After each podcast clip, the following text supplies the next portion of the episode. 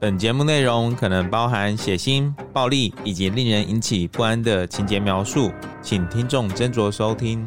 有时候真实犯罪比推理小说更害人，而有时推理小说是真实犯罪的狂想版。嗨，大家好，欢迎收听《二之根》你的犯罪研究日志。我是 Troy，我是 Lucien。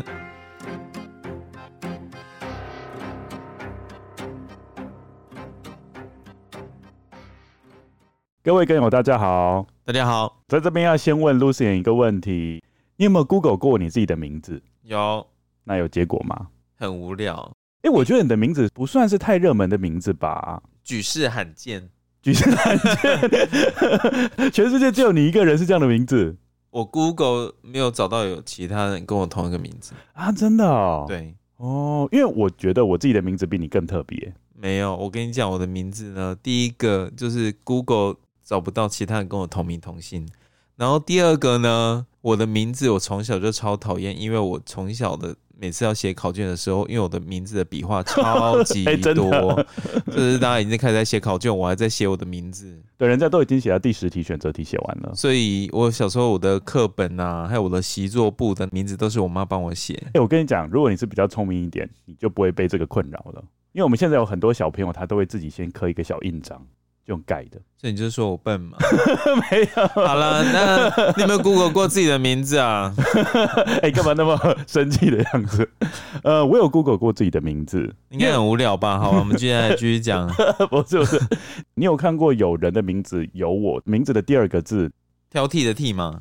哎、欸，不要乱讲，反正就是很特别的名字，那个字，你觉得有看过吗？好像没有哈。嗯，好，我自己有 Google 过，结果就发现。全世界有一个人的名字是跟我同名同姓啊！你还有人跟你同名同姓？有，结果发现是大陆云南的一个高官。原来你是间谍？没有，没有，没有，并不是，并不是，我不是，并不是化名来的。台湾，在这里录 Podcast。好，那为什么我们今天要特别讲同名同姓呢？有一个比较牵强的理由，跟一个不牵强的理由。先听不牵强的好吗？因为你的牵强应该就是搞笑诺贝尔奖的程度，不是啦。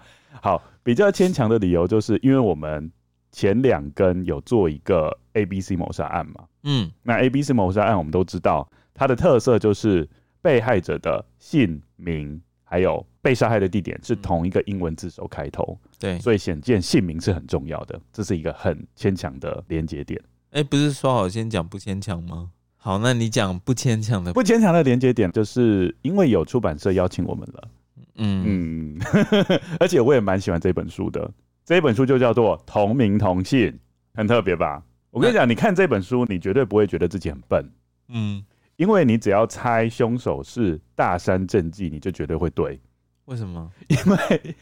这本书所有的出场人物都是同名同姓，都叫做大山正纪。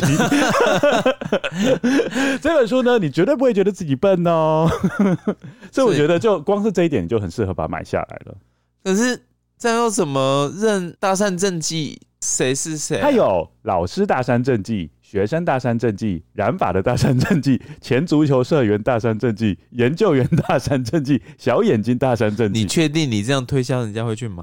我觉得会，因为这个真的很有趣，就是通篇所有人的名字都是同一个，哦，很特别吧？不过真的说到台湾人的姓名，其实有一些名字就是我们说的菜市场名，嗯，就真的宜君吗？哎、欸，你不要随 便举例，你这样会得罪听众。光是我们学校就有两个宜君了，嗯。我们学校老师也加起来一百多人而已，就已经有两个宜君。哎、欸，说好不要举例了，真的。好不要举，不要举例。嗯、没事啊，志明还有春娇、哦，志明跟春娇没事哦。那我先针对这本书做一个简介。一开始呢，有一个泯灭人心的谋杀案，这个跟真实世界的 ABC 谋杀案一样，凶手的目标都是年幼的女童。好，这个当然会引起公愤嘛。呃，但是过不久呢，就把这个凶手给绳之以法了。好，这个是值得庆幸的事。周刊杂志就把这个犯人的名字大山正纪公布了。嗯，结果我就会发现一件事情，嗯，所有名字叫大山正纪的都受到大小不等的骚扰。哦，对，然后他们就非常的不爽。嗯，后来这个大山正纪呢回归社会了，他服完他的牢。嗯，那接下来就是这一些因为跟他同名同姓而受连累的这一群人，嗯就开始要把他找出来，然后报复。哦，是这样子的一个故事。哦，嗯，好像蛮好玩的。对啊，还蛮有趣的吧？你刚刚介绍完，让我想到那个《消失的星期三》这部电影。怎么说？这个《消失的星期三》这部电影呢，它也很有趣。哦，它是在一个未来的世界，呃，因为人口太多，所以整个世界实施了节育的政策。然后结果有一对男女啊，他们就生了七胞胎。那照理说，你生了七胞胎，你剩下五个小孩都要直接被处理掉。哦，因为最多只能生两个，两个。嗯，所以他们就是把这七个小孩子匿藏了起来。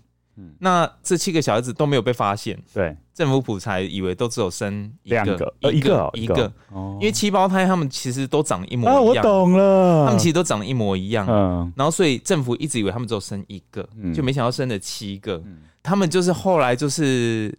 轮流去上班，我懂，就是 因为刚好一周就七天，然后每天就分配一个人去上班，就其中一个姐、哦、一个姐妹去上班，周休六日，一个姐妹去上班，嗯、然后有一次星期三就不见，没有回来，没有回家，哦、然后他们就开始派星期四、星期五轮流，就再去找看星期三到底去哪里了。嗯这样子，不过他们就是消失掉的话，变成有一个人变成要上两天班，难怪会不爽，想要去找他回来。对，反正他们的名字就叫星期一、星期二、星期三到星期日，还蛮有趣的耶。这部电影很好看，嗯，应该很多听众看过。好，那如果有兴趣的，可以把这部电影找出来看一看。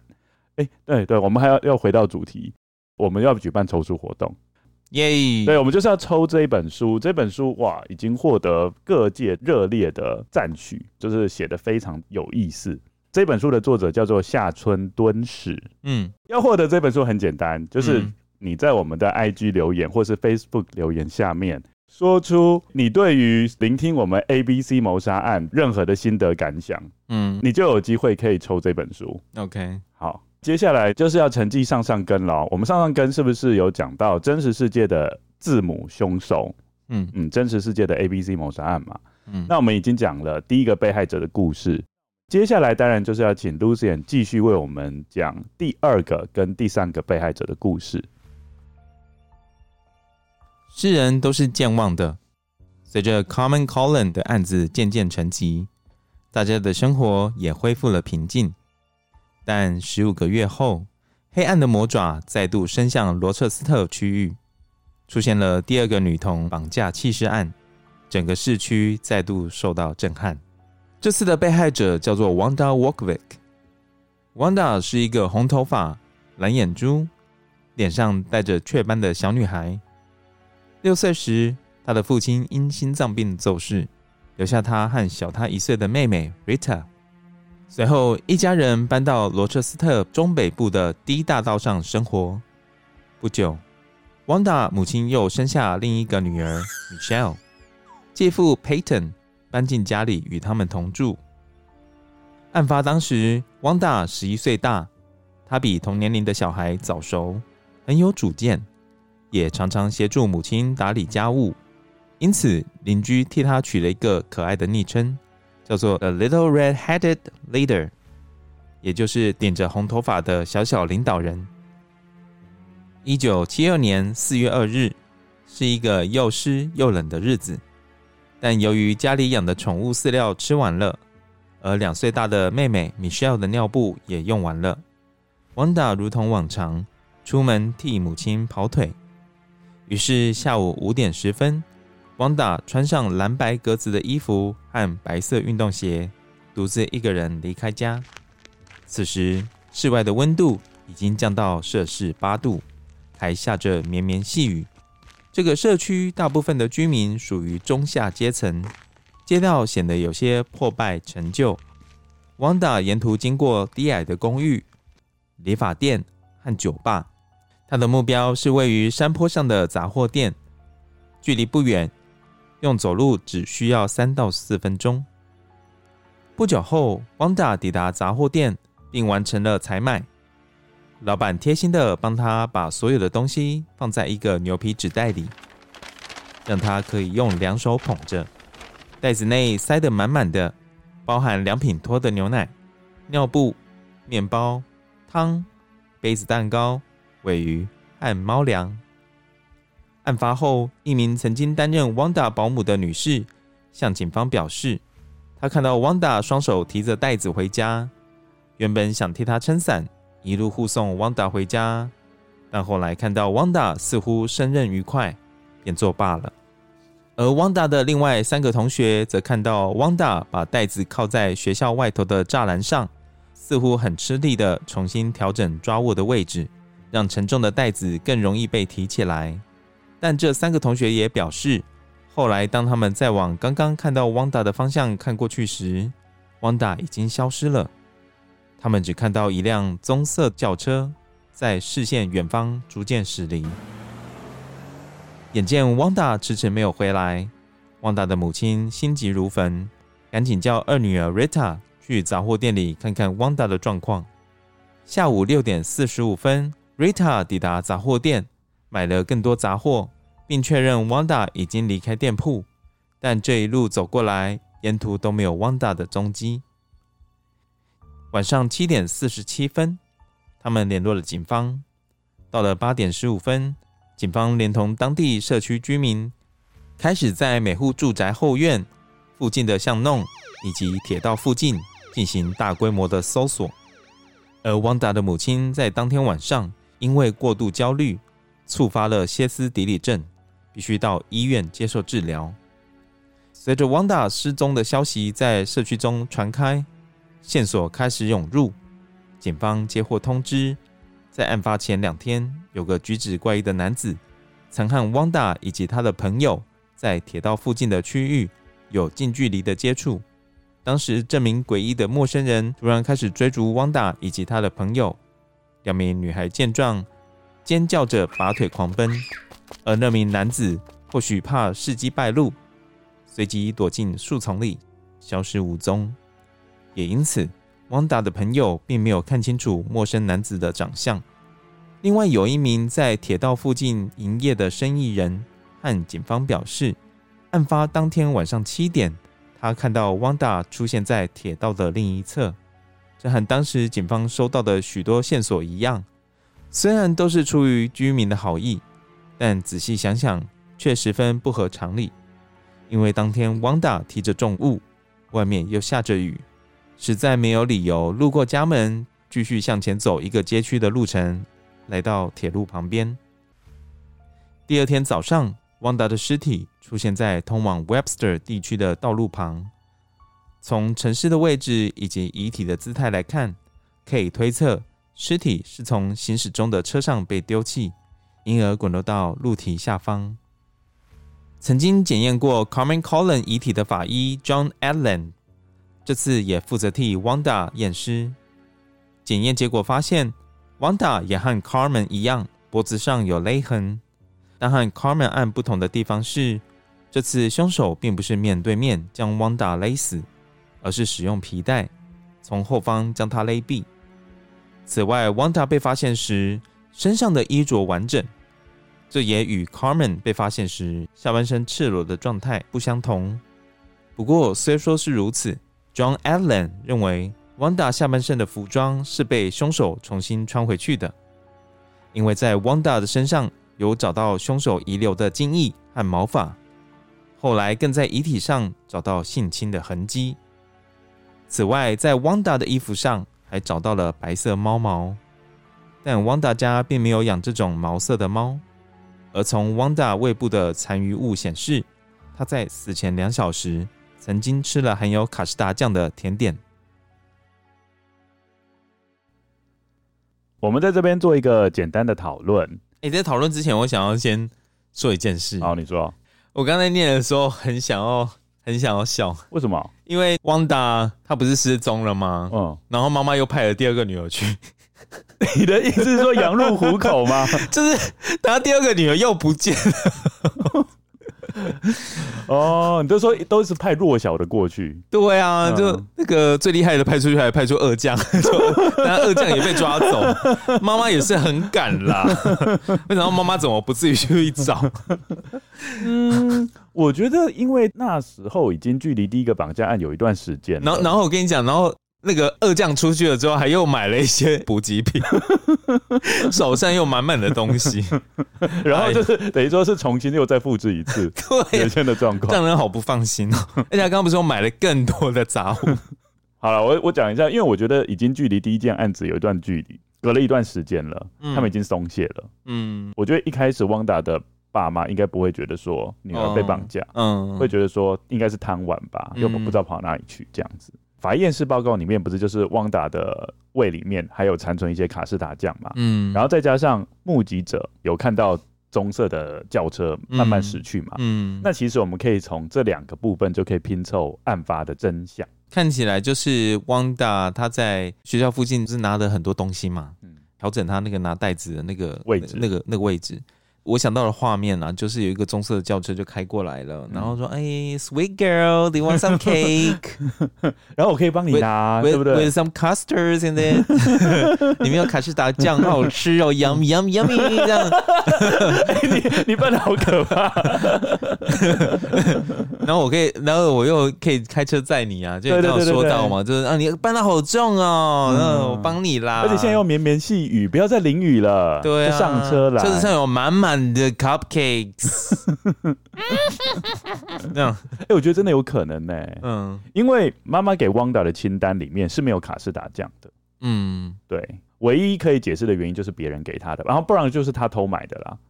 哦，对，其实我常这样做。哎，你要讲到你双亲给你的零用钱计划了？对，不是不是，因为汪达不是常帮妈妈跑腿嘛。嗯，那小时候我妈也喜欢。让我去跑腿啊，然后他通常会给多一点钱，然后他就说啊，那你去 Seven，比如说他买一个东西可能只要五十块，他就给我一百，他说剩下的五十块你就可以买你想要的东西。哦，对啊，我想说汪达的妈妈会不会这样做？诶，那你觉得他比较像是受陌生人的食物诱惑，还是自己买的？哦，我这边可以稍微讲一下，汪达的妈妈在事后很坚决表示哦，嗯，他说汪达是一个个性谨慎的小孩，绝对不会接受陌生人给的食物，何况在紧张的时候，他的肚子会不舒服。肚子不舒服的时候，更不想吃东西。嗯，对。那如果凶手强调说，我这个是米其林三星主厨做的甜点呢？他听得懂米其林三星主厨吗？我这个可是蓝带甜点师傅做的。没有没有，我跟你讲，他们有在猜啦。就是汪达他天生是比较机警的小孩，嗯，对方应该有乔装成警察，或是消防员，或邮差。那你这样说的话，其实卡士达的这个甜点应该是旺达自己买来吃的。你也是这样觉得？没有，你这样讲的话，啊，说如果就依照我这个逻辑，对啊，就如果说妈妈这样讲的话，嗯，对，那可能就是被强行掳上车的喽。也有可能，嗯，也有可能是被骗上车的啦。我觉得最有可能就是因为他提着真的很重，嗯，然后刚好有一个人要顺道载他一程，然后那个人对，然后那个人看起来又不坏，或者是认识的，哎，欸，也有可能。不过那时候其实汪达已经距离家只有三百公尺了，嗯，在三百公尺就回到家，嗯，对，所以这个就是最短的距离，也是最遥远的距离。怎么觉得好像是认识的啊？这样，因为三百公尺，说实在，如果你说是陌生人的话，其实我就硬撑过去就好了。对啊，或者说我多停几次，东西很重的话，通常都会几个休息的点，然后就放下来，稍微休息一下，让肌肉稍微恢复。我觉得是认识的几率蛮大的，欸，就是。刚刚我们有讲嘛，都快到了，说实在没有必要给陌生人载，还是是真的天气太冷了，八度吗？八度啊！哦，好冷哦，还下雨哦，老天爷呀，啊，东西又那么重。哎，欸，你讲到东西重，我觉得汪达妈妈也蛮敢的，欸，嗯，就是他都不会衡量一下这个小孩子能够承受的重量有多少嘛？我觉得他拿的很辛苦，欸，出门之前说，嗯，呃，那个什么那个猫粮啦，哈，家里需要的米啊，都给我去买一买啊。又是一个坏后母的感觉，没有啦，是他亲生妈妈啦。我觉得你很适合演那个坏后母，哎，一直发出那个声音都很传神。好，那我们接下来当然就是请 Lucien 继续为我们讲故事了哦。一九七二年四月四日，媒体首次披露 Carmen 和 Wanda 两起案件的关联性，并大肆报道。毕竟，受害者生活的地区、年龄和被杀害的方式都很相近。报道播出后，当地国小附近的道路，每当到了上下学时间，开始挤满了家长们接送的车辆。当地居民人心惶惶。一九七二年四月五日，有通匿名电话打到警局，内容声称案发当天下午五点半，在汪达家附近的道路上，有一名红头发的女孩被一名男子强行带进车内，那辆车是浅色的 Dodge Dart。于是警方开始全力追查这款车种，但却没有进一步的发现。汪达的母亲陷入忧郁，在短短数个星期内瘦了六公斤。他染上烟瘾，无时无刻烟不离手，每天至少抽三包香烟。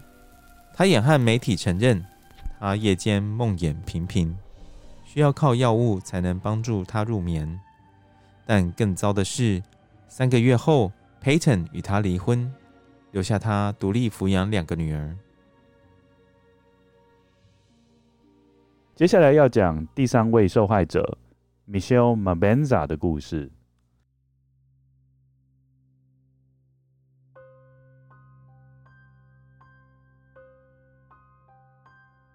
Michelle Mabenza 拥有一双淡褐色的眼睛，留着及肩的黑发。他的父母亲很早就已经离异，父亲获得两个哥哥的监护权，而 Michelle 和他的两个妹妹则与母亲同住。Michelle 的妹妹分别是 Mary 和 Christine。Mary 与 Michelle 在同一所小学就读，而 Christine 则还是一名婴儿。Michelle 的身材比同年龄的孩子大了一号，才刚要满十一岁，已经高达一百五十五公分。体重五十五公斤，略显臃肿的身材让 Michelle 在学校常常被同学言语霸凌，因此他喜欢与年纪比他小的孩子交朋友。每天下午，他的母亲总会到 Webster 大道上的学校门口接送他放学。他的同班同学自然也没放过他，常常取笑他是需要母亲照顾的小婴儿。一九七二年十一月二十六日。这天对 Michelle 来说是一个很糟糕的日子。当天，Michelle 又再度被同学霸凌，心情十分低落。她在学校保健室哭了好几个小时。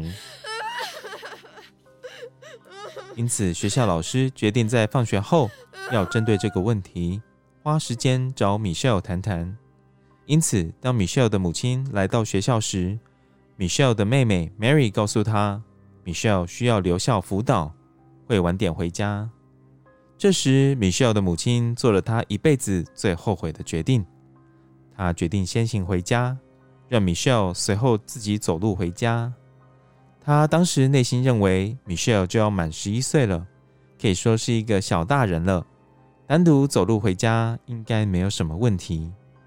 下午三点零五分到三点十五分之间，Michelle 终于离开校门。在正常情形下，Michelle 上下学途中都会经过舅舅开设的加油站，但当天 Michelle 将放学回家的路线做了一些调整，因为那天他需要先协助母亲把上星期不小心遗失的皮包从卖场领回。于是，一离开校门，他便往卖场的方向移动。就这样，Michelle 失去了踪影，她的舅舅也没有看到她经过加油站。下午五点四十分。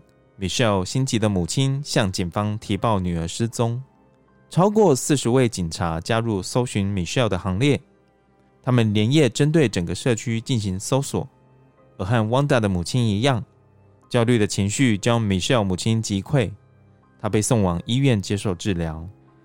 两天后，坏消息传来，Michelle 严重殴伤的尸体被发现遗弃在 Macedon 郊区，遗体衣物完整，但经过检验。这些衣着也是被事后重新穿好的。法医认为凶手性侵了 Michelle，从后方把她勒毙。Shell 的胃部有起司汉堡和洋葱的残留物，代表 Michelle 在死前吃下凶手给予的食物。此外，她的外套也发现有白色的猫毛。在验尸的过程中，法医 John Asland 利用碘酒在 Michelle 的尸体上取得凶手的指纹。一个星期后，一名汽车驾驶和警方举报，在 Michelle 失踪当天，他看到一个可疑的淡棕色车子停在路边。那辆车的位置距离后来 Michelle 被发现沉尸的地点不到一英里。车子的后车厢是开启的。当时他以为那辆车的轮胎爆胎，所以停下来询问车子旁边的男子有没有需要帮助的地方。但当他靠近那辆车时，那个男人立刻抓住一个身材略微臃肿的小女孩，并用身体挡在女孩前面，试图不让这位汽车驾驶看清楚女孩的容貌。接着，男人强行拉着女孩来到车头前方，刻意用身体把车牌挡住。那位汽车驾驶说，当时那名男子的眼光凶恶，并且有一度靠近他，举起了手臂，作势要攻击。在自讨没趣的情形下，汽车驾驶重新把车窗拉上，离开那个地点。警方依据汽车驾驶对于凶手的描述和其他热心居民的帮助，绘制了凶手的肖像，并着上颜色。案发当天，凶手穿着蓝色的牛仔裤、浅蓝色的外套和格子衬衫，是一名白人男性，年龄介于二十五到三十五岁，身高大约一百八十公分，体重七十五公斤。肖像画释出后，立刻得到了回应。一名女子告知警方，在案发当天下午约四点半的时候，她人在 Carol's 速食店附近的停车场，坐在车上收听广播。当时她留意到旁边的车上坐着一个小女孩。数分钟后，一个长得像肖像画所描绘的男人，手提着速食店的牛皮纸袋，回到车上。由于看不出有任何异样，他也就没有再继续注意男人和女孩的行动。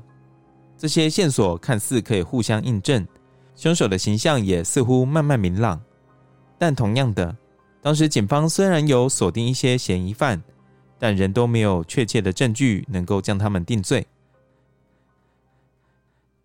以上就是真实世界字母凶手所有案情细节。嗯，接下来就是讨论的时间了。到底凶手是不是同一个人？感觉好像是哎。那我们先从三个被害者来分析一下，他们有没有一些共同的特征？都是被性侵，而且都是小女孩。对对，然后可能家庭背景也差不多。嗯，都是中下阶层、父母离异的家庭。嗯，而且都是在罗彻斯特这个地方。对，地点是一样的。嗯，然后绑架的时间也差不多。嗯，应该都是放学的那一段时间。嗯，哦，就是接近傍晚的时候。就很多部分，其实被害人他们的共同特征是很多的。所以，我想要先问哦，我们在上一根有说到，Carmen 他的继父后来就自杀了吗？这个是在三件案子发生过很久，他才自杀。哦，对，嗯。接下来哈，因为这件案子引起很多人讨论，嗯，他们就发现凶手似乎对三这个数字非常的执着。怎么说？好，首先被害人有几个？三个。对，被害人有三个。被害人的姓跟名跟被杀害地点的英文字首分别是 C、M 跟 W 嘛？嗯，那其实就是英文的第三个字跟第二十三个字跟第十三个字。嗯，所以跟三又有一些关系。嗯，好，接下来第一名被害人 Carmen，他是在哪一条街消失呢？他是在 Main Street West 三十三号公路消失。这边又出现了两个三。嗯，而且在他在奔跑的时候，他是靠近。四百九十号公路的三号出口，我以为你刚刚说他奔跑的是以时速三十三公里，时速三十三公里，像你以为他是猎豹啊？时速三十三公里很很快，你就知道，就是凶手逼他，你要给我跑到三十三公里，因为你我就是喜欢三这个数字，对，你就要跑到时速三十三公里，然后我才可以把你杀了。第三名被害者 Michelle，他的学校叫做 School Thirty Three。哦，全部都是三，也太凑巧了。对，好，所以人家会认为，哎、欸，搞不好这三件案子的凶手真的是同一个人哦。嗯，哎、欸，可是我觉得第二件跟第三件比较像，哎，反而第一件比较没有那么像。哦，对，因为第一件其实跟第二件跟第三件有一些不一样的地方。对啊，第一件的话，因为我们就在上次讨论的时候就感觉凶手昭然若揭嘛，感觉就是他的继父嘛，那个 Miguel。那有没有可能是这样子？就是凶手学 A B C 谋杀案，就是阿加莎的 A B C 谋杀案。嗯，他为了长夜鱼鳞，所以就是先杀了 Carmen 之后，你真的很喜欢“长夜于林”这个成语，又多杀了两个人，你这样子重复来混淆警方，你觉得有没有可能？嗯，也有可能是用鱼目混珠的方式。怎样？我又讲了不一样的成语，有没有可能？应该你说就是借力使力吗？嗯，顺水推舟。应该是说他发现 他发现一件事情，他发现他不是杀了第一个人了之后，他不是被警方锁定吗？还逃到波洛里克。嗯，所以他那时候应该是觉得自己非常危险，随时都会被抓进大牢。嗯，那接着他就安排杀了第二个跟第三个来鱼目混珠。所以你觉得凶手都是 Miguel？我说假设是 Miguel 的话，那我问你，那我们在上次讨论到 Miguel 的车子的时候是淡棕色吗？他可以换车啊，或者说他可以偷车。嗯哼，嗯，他有可能偷，因为我们会发现一件事情，就是第一起案子跟第二起跟第三起，你会发现有个不一样的地方。嗯，就是杀害的方式。嗯，一个是面对面，剩下两个都是从背部勒毙。嗯，那其实面对面就代表说凶手跟被害人应该是。有关联性的，嗯，就说他们两个人的关系应该是跟第二起跟第三起的状况不太一样。OK，然后接下来还有人发现第一起案件，Carmen 他是下半身赤裸的，嗯，但是第二跟第三起被害人的下半身没有赤裸，感觉衣服都有穿好，对，感觉上就是凶手在性侵他们之后，感觉到非常的 remorse，就是感觉到愧疚，所以重新又把他们的服装给穿回去。哦，remorse 是惭愧的意思，呃，不是惭愧，就是觉得很悔恨。悔恨，对，悔恨，罪恶感吗？对，有罪恶感，因为二跟三可能就是他不想要杀的对象，嗯，但是他为了转移警方的注意力，所以他把这两个杀掉。那我这样子讲，你会不会觉得蛮合理的？所以你觉得都是 Miguel 做的？我觉得如果凶手是同一个人的话，应该就是 Miguel，因为你可以看到发现这些蛛丝马迹。嗯，不过也有人认为下半身赤裸啊，跟穿上去其实并不是那么重要。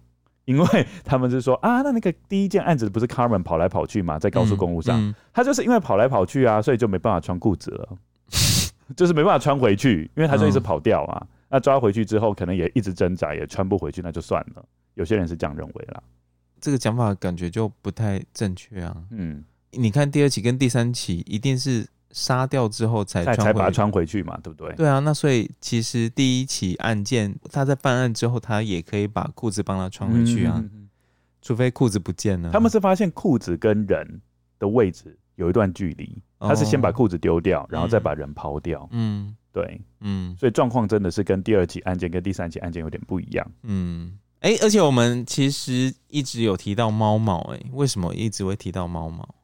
因为猫毛很重要啊，嗯，只是当时不被人家重视而已。对，因为我等一下要讲一个跟猫毛有关的案子。哦，对，这三件案子的猫毛的颜色都一样吗？哦，我讲一下，第一件案子的猫毛是浅褐色的，嗯，但是第二件跟第三件案子的猫毛是白色的。是不是猫老了？我觉得这个好好笑，就是猫老了，然后掉白头发，哦，就是很符合这种案件的顺序哦。嗯、第一件慢慢这样子，哦，对啊，就是从本来是还年轻，到后来老了，所以岁月如梭。那你自己觉得是同一个凶手吗？我是觉得第二件跟第三件作案方式比较雷同，所以可能是同一个凶手。对。都是淡棕色的车子，嗯，而且都是白色毛毛。我们刚刚有提到吗？第三起 Michelle 这个案子已经有人把这个图画出来了。对，那这个图有跟那个 Miguel 长得一样吗？哎、欸，这个我就真的没有找到资讯哎。哦，是哦，没有人特别讲，哦，说这个图有没有很像？对啊，Miguel，因为你图都画出来了，那应该就可以去比对，说跟 Miguel 有没有长很像。因为我们等一下在盘点凶手的时候，就不会再盘点到 Miguel 嘞。可见，应该那一张图跟 Miguel 长得不像。对啊，如果长得一样的话，也一定会。他一定又把他重新抓过来盘问嘛，对不对？嗯。那显然应该是不太像才对。对，那其实这三起案件应该凶手是不同人。嗯，或者是有可能第二起跟第三起是一样。嗯，但是第一件可能就真的是不一样。嗯，就像你说的，藏夜雨林。好，那我们稍微盘点一下凶手。第一位嫌疑犯叫做 Dennis Termini。这个 Termini 这个姓很妙哎，就是感觉就是变小了，Termini 哦，谐音 Termini 哦，就缩小缩水这样子，就缩水。好，他是二十五岁的 Rochester 消防员，嗯，你觉得这有没有一点可疑性？我觉得有诶，因为消防员让人家觉得就是正直，嗯嗯，不是坏人。所以你是说，这个消防员他在诱拐这两名少女的时候，是穿着消防员的这个衣服去诱拐吗？他们只是认为这是有可能的原因啦。不过这个 Termini 呢，并不是一个好人。嗯，他在一九七一年到一九七三年，针对年轻女性犯下了至少十四起的强奸案，所以他后来被人家称为车库强奸犯。哦，而且他住的地方伯克街，距离 Michelle 最后被发现活的地方很近。在 Michelle 就是第三名受害者被杀害五周后，Termini 又用枪绑架了一名少女。这一名少女呢，被绑架就大声尖叫。嗯、那 Termini 见状，他就只能逃离现场。不过呢，隔了一阵子，他又按耐不住他的冲动，又在车库绑架了另一名少女，并且打算性侵她。但是这一次，他就被警方追捕，一路就追到马路上，最后不得已之下，他就举枪自尽。警方后来就在 Termini 的车上开始进行调查，就发现了白色猫毛。哦，猫毛。对，而且还是白色的哎，没错。不过如果你仔细分析哈，其实你不会觉得 Termini 是字母杀手。为什么？因为 Termini 所犯下的这十四起的强奸案，他的受害人其实都比我们所谓的字母凶手的三名受害女性年龄来的大。因为我们知道嘛，字母杀手大部分杀害的都是八九十岁左右的，嗯，呃的小女孩。但是 Termini 犯下的这一些绑架案，通常。受害的女性都是二十几岁，嗯嗯，所以他们认为，哎、欸，如果以犯罪剖绘来说，其实好像不太符合。不过在三十年后，三十年后哦，嗯，可见警方还是很怀疑他。反正就是整个社会可能还是怀疑这个人。嗯，三十年后，在二零零七年，Termini 的尸体就被挖掘出来，因为那时候可能 DNA 的技术也开始比较成熟了。因为我们刚刚讲嘛，不是有在 Wanda Walkerwitz，还有在最后一位被害人 Michelle 身上。一个是取得精液嘛，然后一个是取得指纹，他们就针对 Termini 的尸体进行了 DNA 分析，结果呢并不匹配，嗯。嗯，所以应该就洗清了这一位消防员的嫌疑，嗯，平白无故尸体被人家挖出来，对，也不是平白无故啦，是不是？他们就觉得很怀疑嘛，嗯、对不对？到底是不是他？嗯，不过呢，那个白色猫毛。自始至终都没有进行 DNA 比对。嗯嗯，我跟各位跟友补充一下，就是第一次使用非人类的 DNA 比对来做定罪，是在一九九四年，而且也是使用猫毛。这个部分呢，我等一下会很简略的跟各位跟友做分享。哎，为什么都是猫毛啊？会不会是那个年代的人比较喜欢猫啊？是凶手比较喜欢养猫吗？哦，你说。犯罪的人比较喜欢喜欢养猫，对啊，哎、欸，我觉得是哦、喔，哎、欸，我但是我觉得不能很偏见，对啦，对对啊，但是我觉得狗相较之下会让人家觉得比较和善，可是狗毛也，也不对，狗毛也很容易附着啊。嗯，接下来要盘点第二位嫌疑犯叫做 Kenneth Bianchi。首先，在谋杀案发生的时候，他是 Rochester 的冰淇淋小贩。嗯，觉得值不值得怀疑？我觉得蛮值得怀疑的。哦，你说小朋友。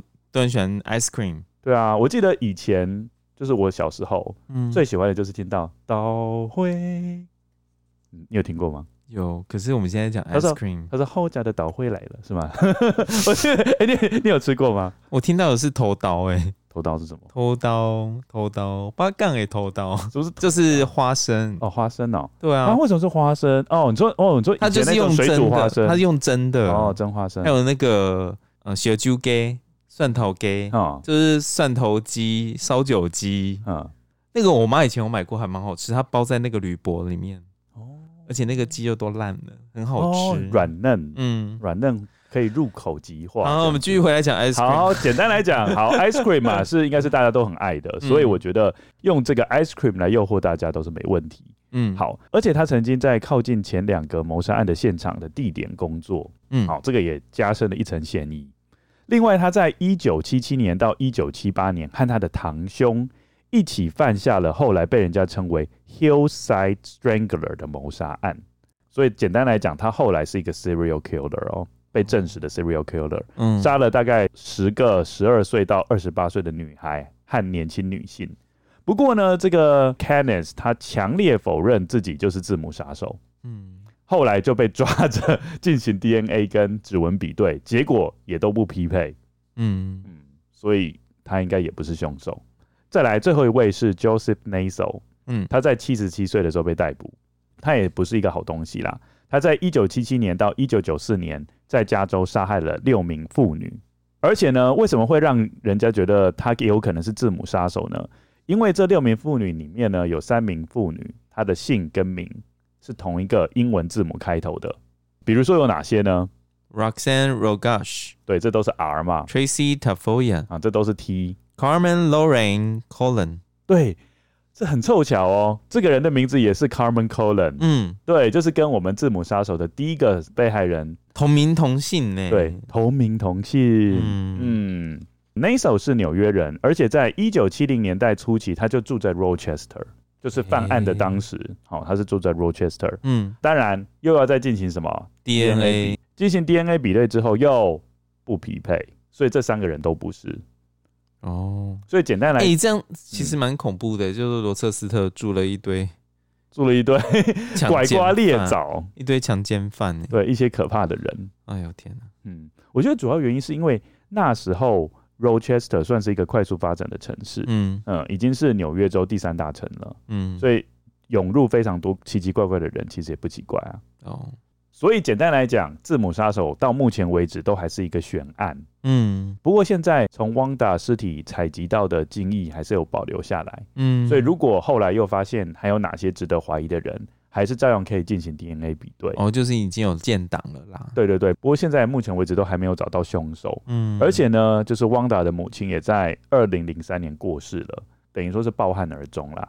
他死的时候都还不知道说杀害自己女儿的凶手到底是谁？对，他都还不知道。嗯嗯，所以这个其实也是一个很悲惨的事件。嗯嗯，不过现在针对这个案子，其实如果你有任何的消息，你都还是可以跟纽约市的警察局讲。嗯，对，他们应该还是很想要把这一件案子的凶手绳之于法。一定的啊！你看他连那个都死掉那个尸体都把它挖出来。对对对对对，他们真的是非常的有决心呢。嗯，好，那我现在要跟大家稍微分享一下有关于猫毛的那一件案子。哦，很短很短。这个就是史上第一个使用猫毛的 DNA 破案，嗯嗯，也是史上第一个使用非人类的 DNA 来破案，嗯呃，让你猜猜看是发生在哪个国家？不知道，好，是在加拿大，时间是在一九九四年，蛮早以前哦，大概多久啊？嗯、快三十年了。三十二岁的 Shirley 离奇消失，她是一个有五个孩子的妈妈。四天之后，她的车就在离家不远的地方被发现，不过车子被发现的时候，Shirley 人不在车上。不知道跑到哪里去，嗯，但是让人家不寒而栗的是，在车上有找到血迹，嗯。啊，这个血迹后来经过检验，的确是 Shirley 的，所以警方就认为可能是一起凶杀案，或者可能是 Shirley 忘记带卫生棉。呃，那个血迹应该 tampon，呃，应该不会喷的那么多，也不会喷到很奇怪的地方。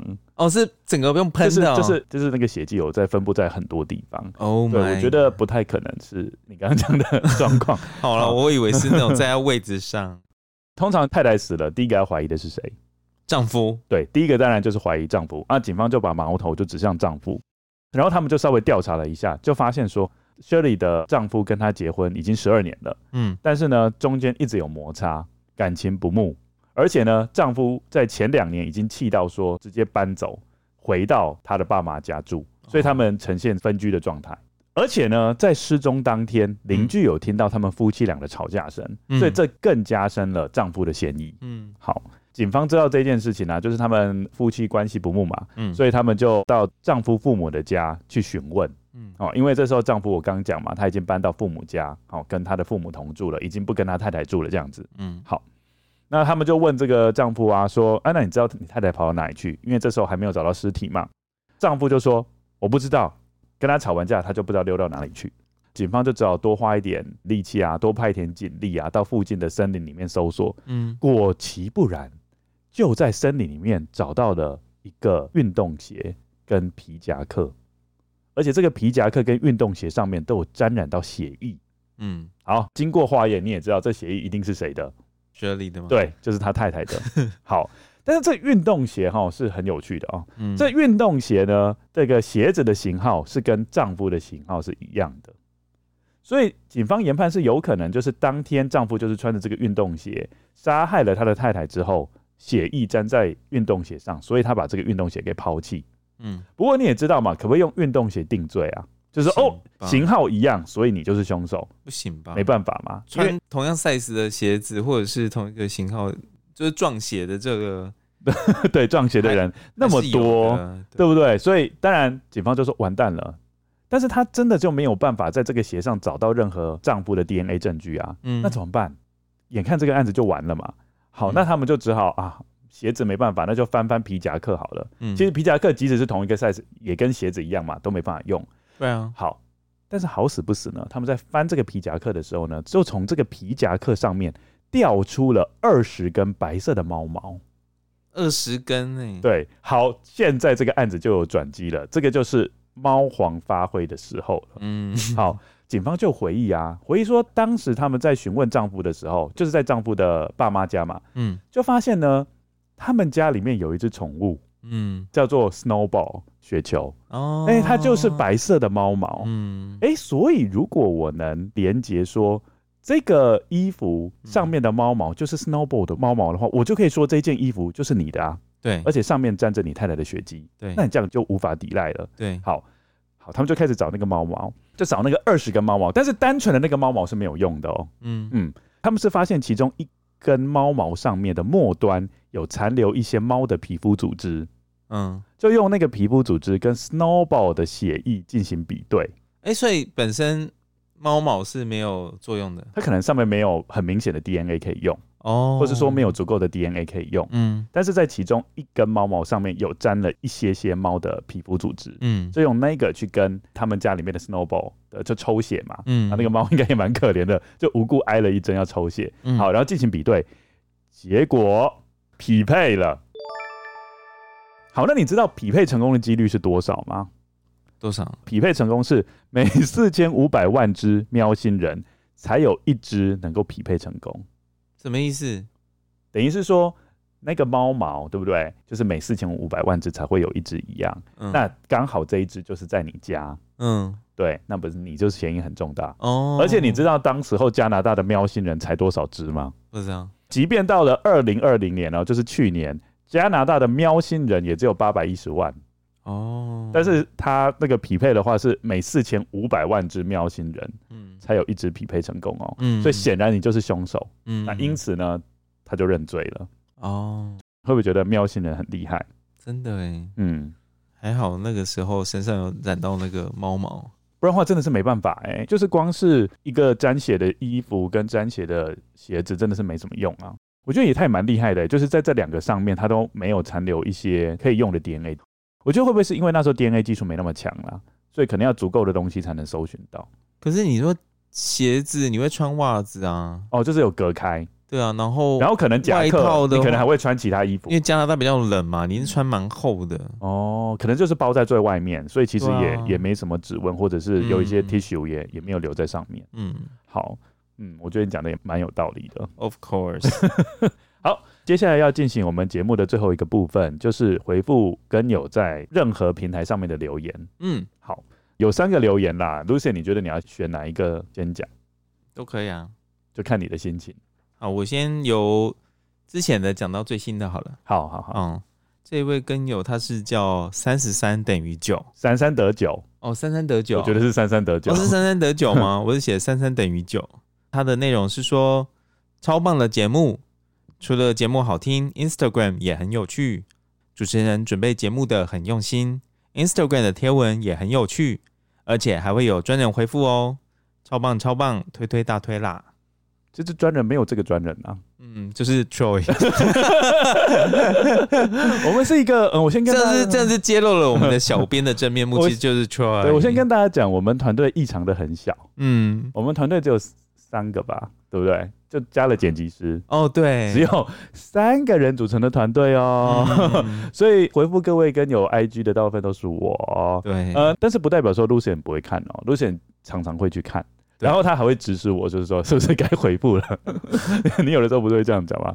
要该回应了哦，对对对对，好，然后他还会跟我讲说要怎么回应，所以有的时候虽然是我打的字，但是是 Lucian 的意思，嗯，嘿，这样子。好，非常谢谢这位跟友对我们的肯定。然后我们的 IG 会持续的更新最新的消息，所以随时都可以去我们的 IG 看。那你其实会对这个案件的细节有更清楚的认识，因为我觉得我整理的蛮详细的了。对，有的时候会整理一些时间轴啊，有的时候会整理一些案件的花边的东西。对，我要跟各位跟友说一下，其实 Troy 在准备这个每一根的 Instagram 贴文，其实都花了非常多的时间去做这些整理。其实我自己都觉得他很用心啊。所以，如果大家可以在 Instagram，如果说有看到贴文啊，也可以给我们多多回复，也是对我们来说是一种鼓励。真的，嗯，好，那下一则呢，是由一个很多 emoji，嗯，很多表情符号的这位留下的留言，嗯，他的内容是写说来了，帮忙补水库，除了推理跟真实犯罪，觉得两位也很适合鬼故事。鬼月特辑的兔子男吓到我晚上不敢上厕所。音效跟讲故事的口音都非常搭，说故事的速度让人放松。两位主持人斗嘴时也很有趣，每个礼拜更新总是让人充满期待。支持你们。嗯，我们鬼月特辑有到那么恐怖？他觉得很可怕。嗯，我自己是觉得没有到那么可怕，但是也算是身临其境啦。如果你有听的话，嗯、前阵子其实 Lucian 有建议说，要不要弄一个万圣节特辑？但是我后来就觉得哈，如果我们再加一个万圣节特辑，我们这样排下去的话，我们可能今年都会录不完。嗯，对，我就觉得我们呃明年啦，我们看看有没有万圣节特辑。但是今年应该就不会再针对呃鬼故事的部分再多做琢磨了。嗯。嗯、呃，可能要让这位更有失望，就是我们可能到第二季的时候才会有再多一点点的鬼故事这样、嗯，可能再多一点元素进来。对对对，嗯。嗯，好。下一则是呃，在 Mixer Box 哦，你也看得出来他是来自 Mixer Box，这个是 Mixer 八五八零九一零一，要写那么长吗？呃，这这这，他的 ID 就是那么长啊。OK，好，好，终于听到自己的留言被念出来了，好像被嫌太长了一样，害我很犹豫，到底要不要再留言。你们看我不知不觉没说什么，字就又那么多了，丧尽天良的我，可能无意识想要让你们念到嘴巴酸。关于我会想听你们说《神探伽利略》系列的原因，主要还是因为目前绝大多数的真实犯罪节目会听到的，不是毒杀就是枪刀或勒毙等，不需要去计算轨道或是做太多规划的杀人方法。虽然毒杀的用药量也还是会需要计算，但相对于物理的计算，我想容错率绝对是大的非常多与相对容易。所以，像剧中那样采用物理手段的精算方法杀人，才会让我觉得很新奇。这种案件也是无论罪犯或是侦查办案的警方，都需要一定的智慧的案件。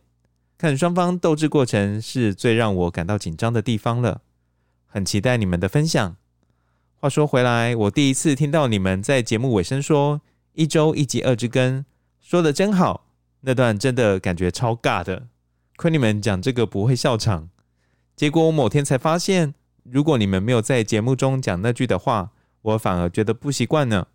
期待你们每周持续的更新，我才能维持一周听一集二之根哦。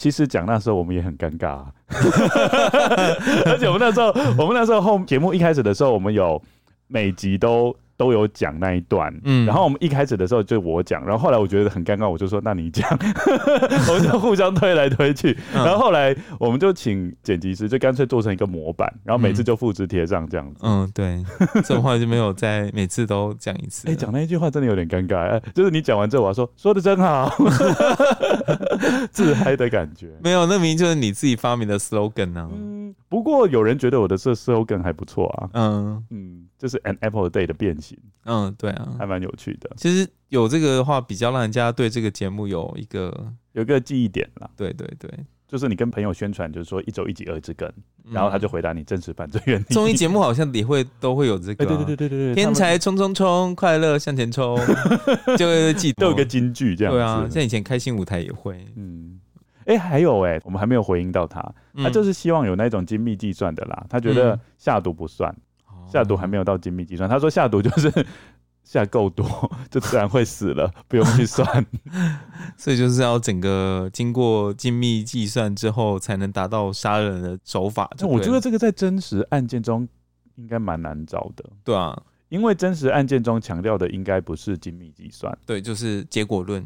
嗯，因为真实犯罪如果太精密计算的话，反而会失败。就像他讲的嘛，就是精密计算的容错率就很低啊。嗯，有一点点偏差就达不到。这个比较比较像推理世界里面出现的东西。对，嗯，对，这个、我们会试着找找看啦。如果有找到会讲，嗯，我个人是觉得找到的机会没有想象中那么高。嗯，对。比如说，我就设计一个门把，然后那个门把是热感应的。嗯，热感应，所以你是说像小鬼当家那个吗？嗯，那什么东西？小鬼当家你没有看过吗？就小鬼当家。他就是他爸妈不在嘛，然后后来有两个抢匪要上门啊，嗯，然后这个小朋友就是男主角，他就。设计在门把上面放一个很烫的东西啊，哦、然后让热传导传到另外对面，哦、然后那个当那个歹徒要开那个门的时候，他整个手都被烫伤。哦，对啊，说的是，是物理原理啊。你说的是这样子吗？没有啊，我不是讲这个热感应，我是讲说热感应。那我是讲说那个东西在什么温度之下它会自动锁上，然后过了哪个温度之下它会自动又打开，哦、就形成一个密室这样子。哦，有乱讲的啦，感觉可以成为一个题材。好，那我们今天节目呢就到这边为止。一定要去各个平台帮我们留言。嗯，对，各位可能会觉得说留言好像没有什么帮助，但事实上我觉得还蛮有帮助的。嗯，就是可以让我们知道说我们节目到底做的怎么样。哦，对，真的才能够进行修正嘛。对，嗯，不然的话都不知道说各位跟友听了之后觉得怎么样。嗯嗯，这是一个互动啦。我们的跟友有留言，我们也会回复嘛，就好像在传球一样嘛，你传回来，我又传回去，这样。对，然后我们也会知道说，呃，跟友们听完的想法是怎么样啊？想要听到什么这一些，嗯，所以其实我们的留言也算是一个小小的许愿池。如果各位跟友想要 未来要听什么主题或内容的话，其实都可以在那边跟我们说。然后我们，嗯，好，这样好了，就是如果有在那边留言的，我们就会把它采纳为第一优先。你你这样不是在给自己 没有？我们就把它采纳为第一优先了。我们就是会穿插哦。我觉得可能第二季我们会有一个跟有许愿池的一个新单元哦，跟有许愿池。对，我们这个稍微讲一下你掉的是的案件，你掉的是这把金斧头还是这把银斧头呢？我发现你很喜欢这件，我很喜欢金斧头、银斧头这个故事。妈妈是在小时候跟你讲很多遍，因为我觉得这个很好笑，就是因为在小时候就看小叮当嘛，然后有一集就是技安掉到水里面呢，嗯，然后那个那个湖中女神就跑出来了。就他们就给他一个变得长得超帅的技安，哦，好了，你没看过没关系。好，今天节目就到这里。好了，那我们节目就到这边啦。好，今天谢谢大家的收听，欢迎各位听众来我们的 Instagram 或者是 Facebook 逛逛，留言和我们讨论你对本集内容的想法。IG 请搜寻 roots dot of dot evil dot podcast。Facebook 的部分，请大家搜寻二句根节目的 Show Note 有更详细的节目资讯哦。有句名言说：“一周一集二句根，真实犯罪远离你。”说的真好。今天谢谢大家的收听，谢谢大家，大家拜拜，大家拜拜。